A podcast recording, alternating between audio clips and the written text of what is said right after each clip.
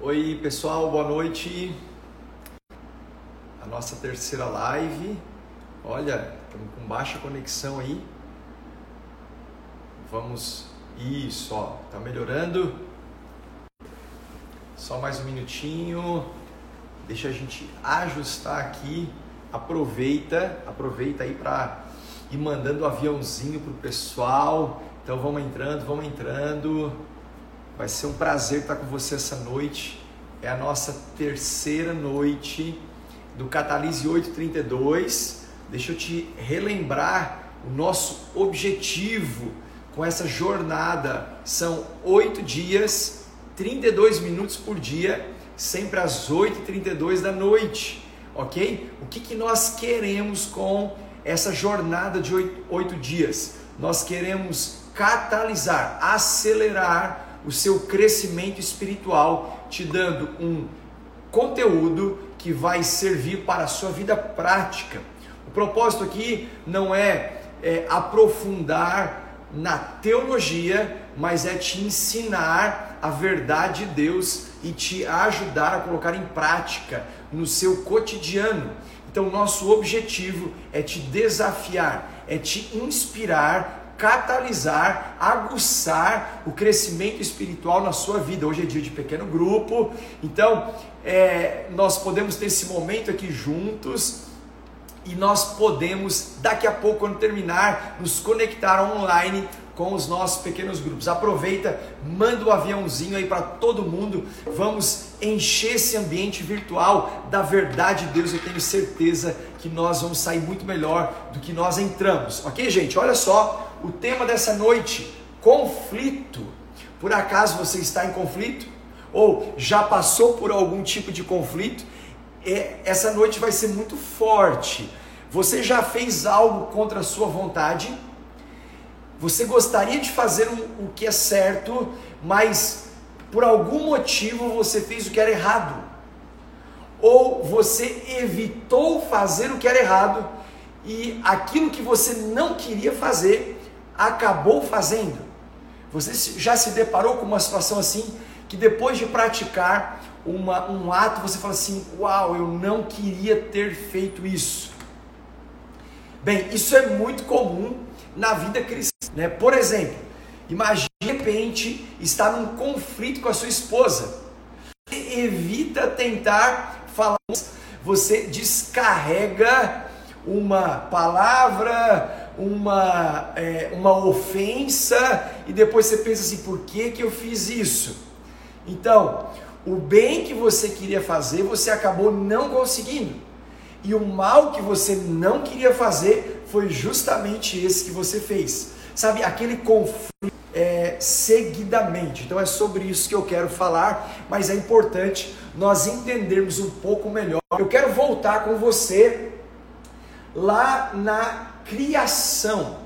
Olha só o que diz Gênesis capítulo 2, verso 7. Então o Senhor Deus formou o homem do pó da terra e o soprou em suas narinas o fôlego de vida, e o homem se tornou um ser vivente. Então, criação de Deus, eu e você somos criatura de Deus.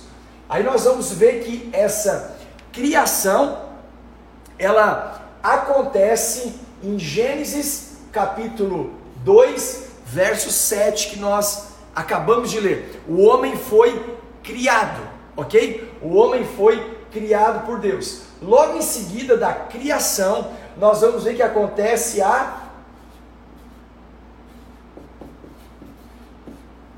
a queda. Gênesis 3, 6. Então diz assim: quando a mulher viu que a árvore parecia agradável ao paladar, era atraente aos olhos e, além disso, desejável para dela se obter discernimento, tomou do seu fruto e comeu, e deu ao seu marido que comeu também. Então, o homem foi criado por Deus é, para viver livremente, para viver um relacionamento profundo com o seu Criador, ok? Mas porque o homem fez uma escolha ok? O homem fez uma escolha, Gênesis capítulo 3, verso 6, acontece a queda. O homem se separa. há uma divisão é, entre o homem e Deus. Por conta disso, há uma necessidade de redenção. Então, olha só, acompanhe comigo o raciocínio: criação, queda e por conta disso, uma necessidade de redenção. Romanos 5,12. Romanos 5,12. Portanto, da mesma forma como o pecado entrou no mundo por um homem e pelo pecado a morte, assim também a morte veio a todos os homens, porque todos pecaram. Então Deus cria o homem, o homem cai e há então um plano de redenção. Por que há um plano de redenção? Porque por um pecado, por um homem, entrou o pecado no mundo e por um outro homem teria que sair o pecado do mundo. A ideia é assim: o primeiro Adão e o segundo Adão. O primeiro Adão acontece no Éden com a queda, depois da criação. O segundo Adão é Cristo, que vem é, enviado pelo Pai para redimir a humanidade, ok? Então, observe: criação, queda e redenção. Mas eu quero falar com você essa noite sobre uma coisa muito importante: é como o homem é formado. E aqui vem a palavra, não sei se você já ouviu falar, tricotomia, ou seja, três partes de um todo. Como o homem é formado? O homem é formado de três partes, é aqui que nós chamamos de tricotomia. Então, é, você sabe que o homem é formado de corpo, corpo, alma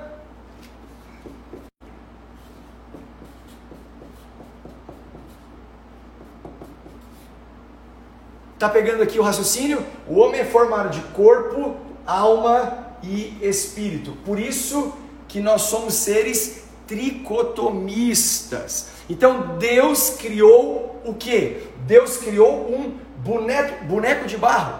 Deus criou o homem do pó da terra. Deus criou o homem do pó e o que, que ele fez? A Bíblia diz, que nós lemos aqui em Gênesis 2,7, deixa eu voltar com você, só para acompanhar aqui comigo o raciocínio. Então, Deus formou o homem do pó da terra, um boneco de barro, ok? Ah, e soprou em suas narinas fôlego de vida. Você está pegando? Faz sentido para você? Soprou fôlego de vida. O que, que acontece aqui? Uma combinação. Corpo, mais espírito, ou seja, o boneco de barro ou o homem criado do pó da terra, mais o fôlego de vida, que é o espírito do homem, quando há uma combinação, é formado aquilo que nós chamamos de alma, que é a alma vivente. Você está acompanhando comigo aqui o raciocínio? Então, o ser tricotomista. Então, olha só, há uma, por conta da queda, há uma natureza caída. Natureza caída. Por conta da queda. Gênesis capítulo 3, verso 6. Ó, observe aqui, queda. Então há uma natureza caída. O homem que tinha um relacionamento profundo com Deus, ele toma uma decisão, uma decisão, ele se distancia de Deus e ele tem uma natureza caída.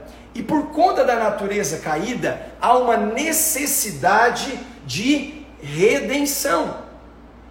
Eu e você, porque morremos em Adão, conforme nós vemos lá em Romanos, nós temos uma necessidade de redenção. Como que isso acontece? Através do novo nascimento. Você pode ver na Bíblia, ontem eu ainda falava sobre Zaqueu, quando ele sobe na árvore, porque ele soube que Jesus estava passando por ali e ele tem o desejo, ele tem uma vontade de ter uma experiência com Jesus. Eu falava sobre a experiência de conversão. Você olha para Nicodemos, João capítulo 3, ele está nesse dilema. Como eu faço para nascer de novo? Por quê? Porque Deus colocou a eternidade dentro do homem. O homem ele pode não entender. Talvez você está me assistindo aqui e você ainda não passou pelo novo nascimento.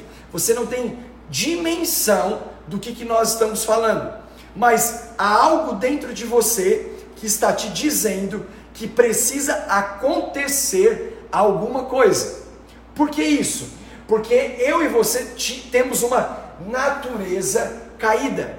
E toda, todo homem, por conta da natureza caída, tem uma necessidade de redenção, de reconciliação. Reconciliar-se com o Pai, reconciliar-se com Deus, reconciliar-se com o Criador. E o novo nascimento, ele tem uma necessidade de uma decisão. Eu preciso decidir por Cristo. Ele, é, eu não consigo nascer de novo por conta própria. É Ele que me convence do pecado, da justiça e do juízo. Mas a partir do momento que eu tenho esta opção, este convite, Ele que está à porta batendo no meu coração eu tomo uma decisão. Que decisão é essa? A decisão de novo nascimento. Você vai observar com o apóstolo Paulo, ele era um grande perseguidor dos cristãos e ele estava, Atos capítulo 9, você pode ler lá depois, ele estava andando pela estrada de Damasco e a Bíblia diz que de repente um resplendor de luz toma conta dele e ele tem uma experiência de conversão novo nascimento. Então você vai ver isso com Nicodemos, você vai ver isso com Zaqueu, você vai ver isso com o apóstolo Paulo, você vai ver isso com Pedro, que era um pescador, e de repente ele tem uma experiência com Jesus, e Jesus diz para ele: "A partir de hoje eu vou não você vai não vai ser mais um pescador, mas você vai ser um pescador de homens". Então começa um processo maravilhoso. Então, natureza caída, novo nascimento, e a partir do novo nascimento, aqui eu preciso que você é, é, acompanhe muito o raciocínio onde nós vamos chegar no conflito, porque é, é daqui para frente, novo nascimento, que eu tenho uma necessidade de viver uma vida pelo Espírito. Viver pelo Espírito. Eu tenho uma necessidade de santificação. É no, no novo nascimento que acontece o ato da regeneração. Acontece, o, espírito é recriado e eu passo então a ter uma necessidade de santificação. E essa santificação é um processo para a vida toda. Então eu passo a ter uma vida pelo Espírito. Uma vida pelo Espírito. Quando eu, na, eu, eu, eu passo pelo novo nascimento, eu começo uma vida pelo Espírito, eu acabei de entrar num grande conflito. E é aqui que eu quero conversar com você nessa noite. Gálatas capítulo 5. Gálatas capítulo 5. Esse é o texto base que vai nos dar a possibilidade de conversar sobre conflito. Eu e você temos um conflito diariamente.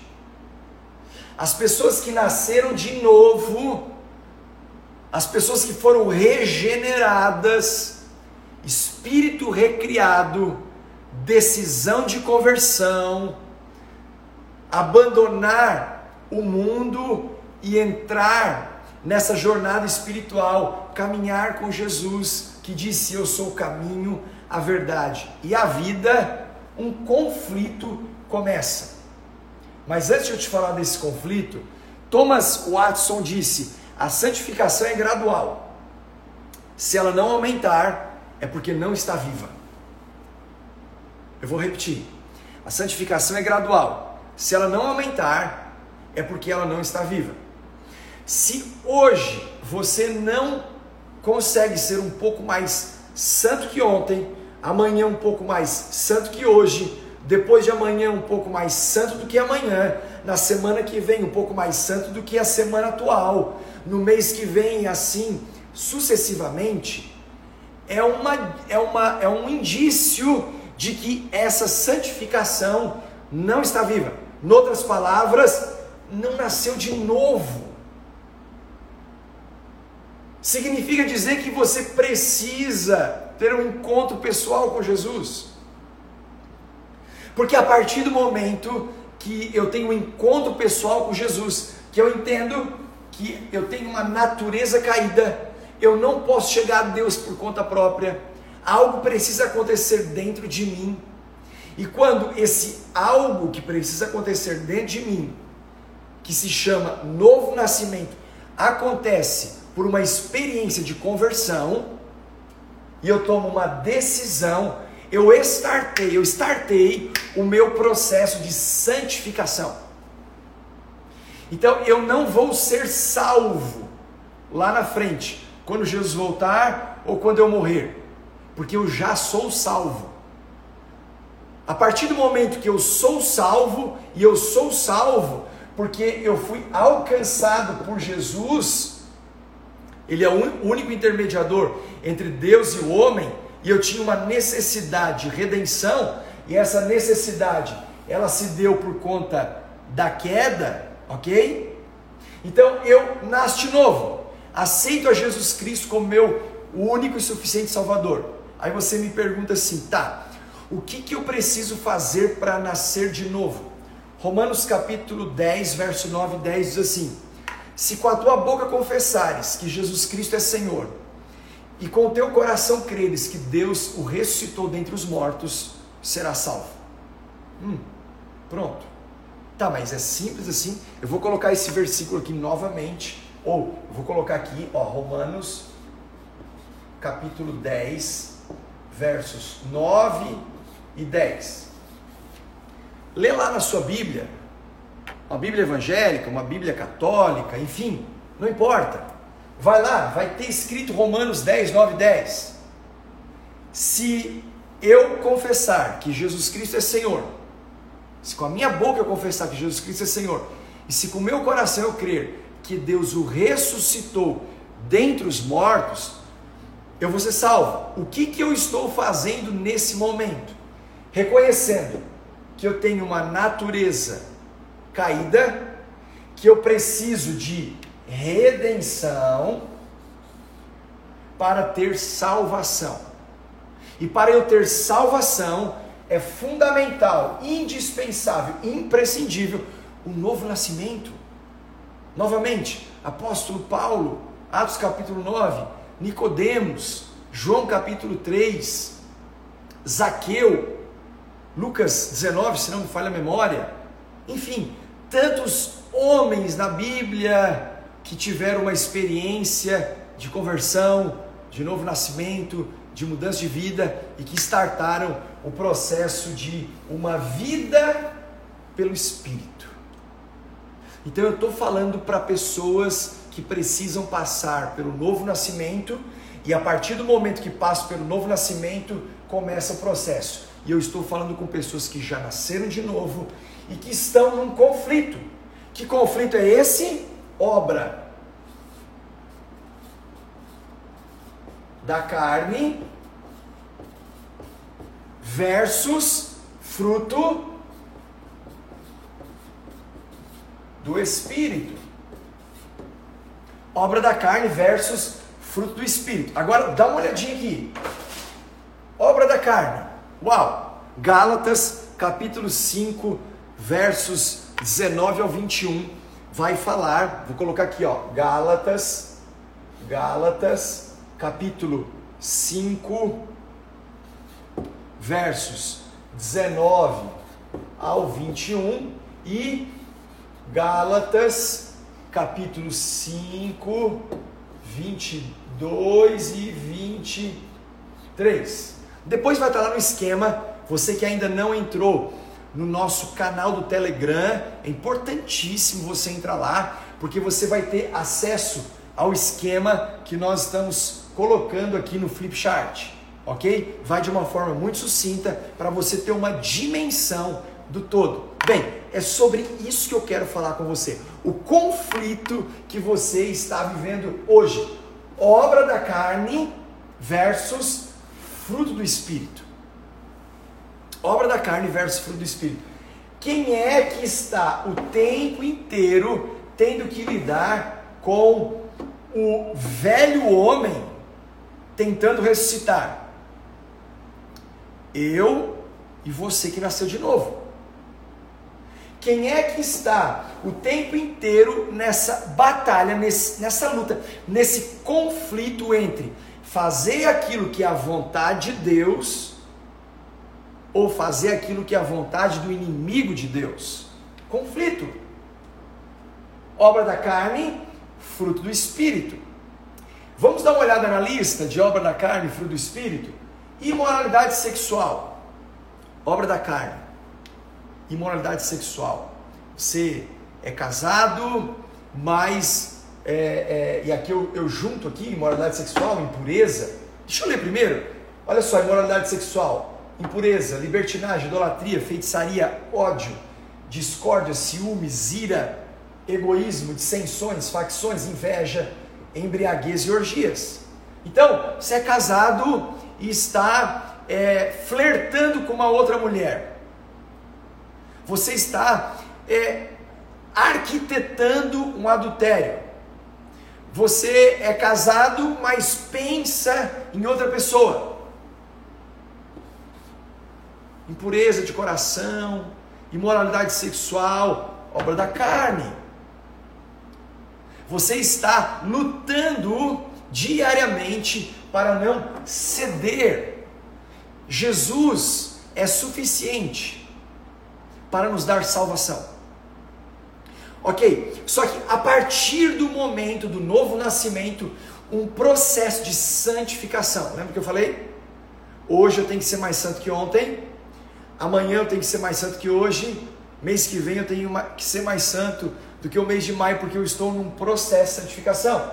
Então, isso sendo um processo, eu não posso alimentar. A obra da carne, ela é alimentada e o fruto do espírito é alimentado. Libertinagem. Eu fazer aquilo que eu quero. Eu, eu, eu não respeitar regras. Eu simplesmente viver pela minha cabeça.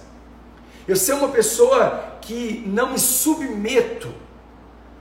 Libertinagem. Sabe aquela coisa assim de é, não importa o que as pessoas pensam, não importa o bom senso, não importa as regras de uma sociedade. Libertinagem. Uma pessoa que não se sujeita, não se submete, obra da carne. Idolatria. A idolatria não é só do, dos, dos, das imagens de escultura pendurada nas paredes da religião. Mas quando você idolatra uma pessoa, idolatra o dinheiro, você está cedendo a uma obra da carne, feitiçaria, ódio. Percebe o conflito? Agora olha só o fruto do espírito. Acompanhe comigo aqui: amor, alegria, paz, paciência, amabilidade, fidelidade, mansidão e domínio próprio. Olha só o, o desenho que eu fiz aqui. Imagine que isso aqui, claro, não ficou tão bom, mas só imagine que isso aqui seja uma laranja. E essa laranja, ela tem nove gomos. Um, dois, três, quatro, cinco, seis, sete, oito, nove. A Bíblia chama do fruto do Espírito, não são frutos. Fruto do Espírito.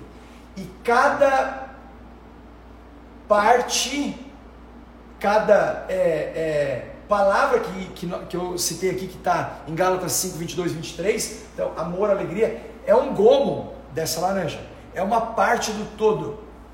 Imagine você comprar uma laranja ou apanhar uma laranja e ela vir faltando um gomo. Tem algo estranho, não tem? Ou ela vir só pela metade.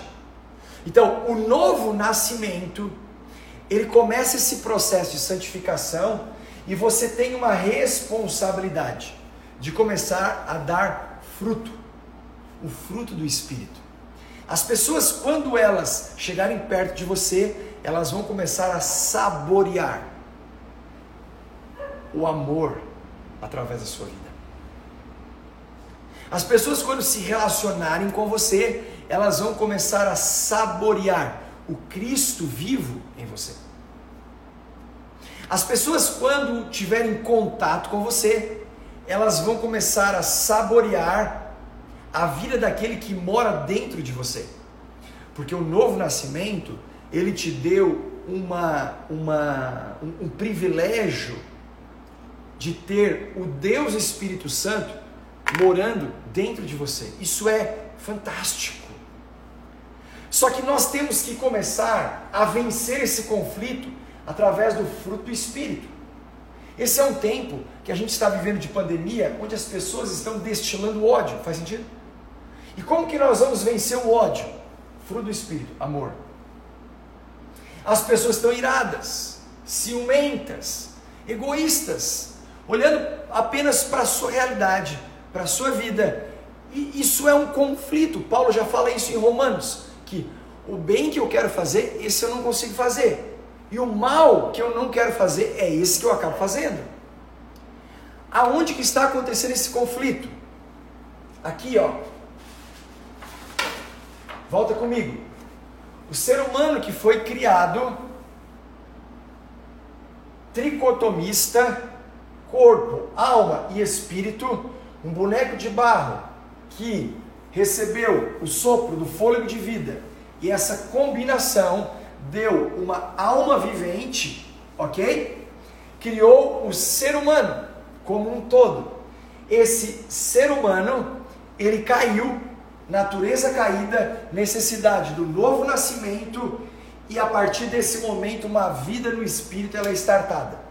E quando essa vida começa, a vida no espírito, o conflito está estabelecido. Obra da carne, como é que eu alimento a carne? Quando eu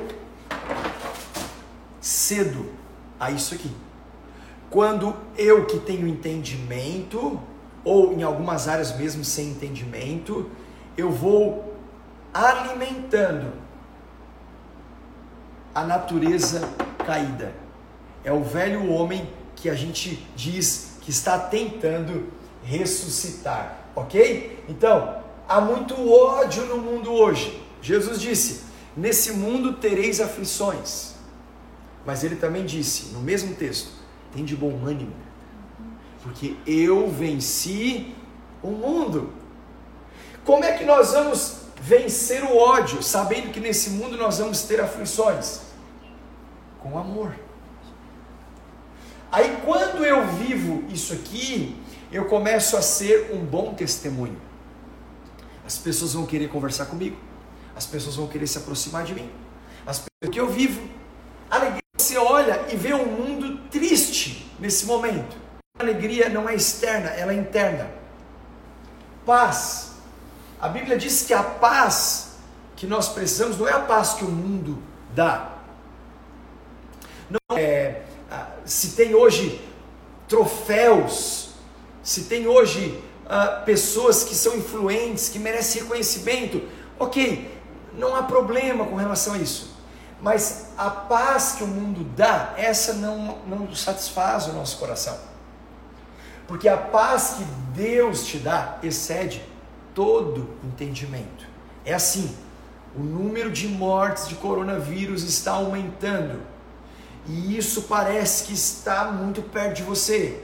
Ou quem sabe você recebeu uma notícia de alguém que é um ente querido que está acometido do vírus ou talvez tenha perdido uma pessoa, que seria um caso muito drástico. É uma realidade. Bem, a paz que eu posso receber, apesar da dor, o mundo não pode me oferecer. Só Jesus pode me oferecer. E essa paz é só para quem nasce de novo. Eu olho para tudo isso e o que, que eu vejo? Dissensões, facções, inveja. Uau, as pessoas estão tentando de tudo para acabar com muita coisa. Qual é o meu papel? Fruto do Espírito. Fruto do Espírito, paciência. Gente, eu preciso de paciência. Eu preciso esperar esse furacão passar. A pandemia vai passar. A crise vai passar. Mas eu preciso de paciência. bondade. Não é porque nós vemos maldade no mundo que eu tenho que agir da mesma forma. Né? Meu pai já dizia, a gente chegava para o pai e falava assim, pai, me dá isso. Mas por que você quer, filho? Ah, eu quero porque todo mundo tem. E ele dizia, mas você não é todo mundo. Então não é porque todo mundo está vivendo aqui que eu preciso viver aqui. Não, eu posso ser bom mesmo num mundo caído. Fidelidade, ser uma pessoa de uma palavra só, manse, domínio próprio. Eu termino com isso. Domínio próprio, autocontrole, autocontrole. Sabe, há uma pressão externa, mas essa pressão externa não pode passar para o lado de dentro. Essa pressão externa não pode te dominar. Essa pressão externa não define quem você é. Essa pressão externa, ela, ela é externa, ela tem que ficar lá fora. Essa tempestade, esse furacão, não pode vir para o lado de dentro. Como é que eu faço isso? Domínio próprio. Alguém te ofende e você não precisa revidar. Por quê? Porque você tem domínio próprio. Não é porque alguém falou mal de você que você tem que falar mal da pessoa. Não é porque alguém armou contra você que você tem que armar contra o outro. Domínio próprio. Quem consegue viver assim? Quem tem fruto do Espírito. Amém, gente? Fechou aqui os nossos 32 minutos. Amanhã, no mesmo horário, nós estaremos juntos outra vez para o Catalise 832. Compartilha essa live com muita gente. Deus te abençoe.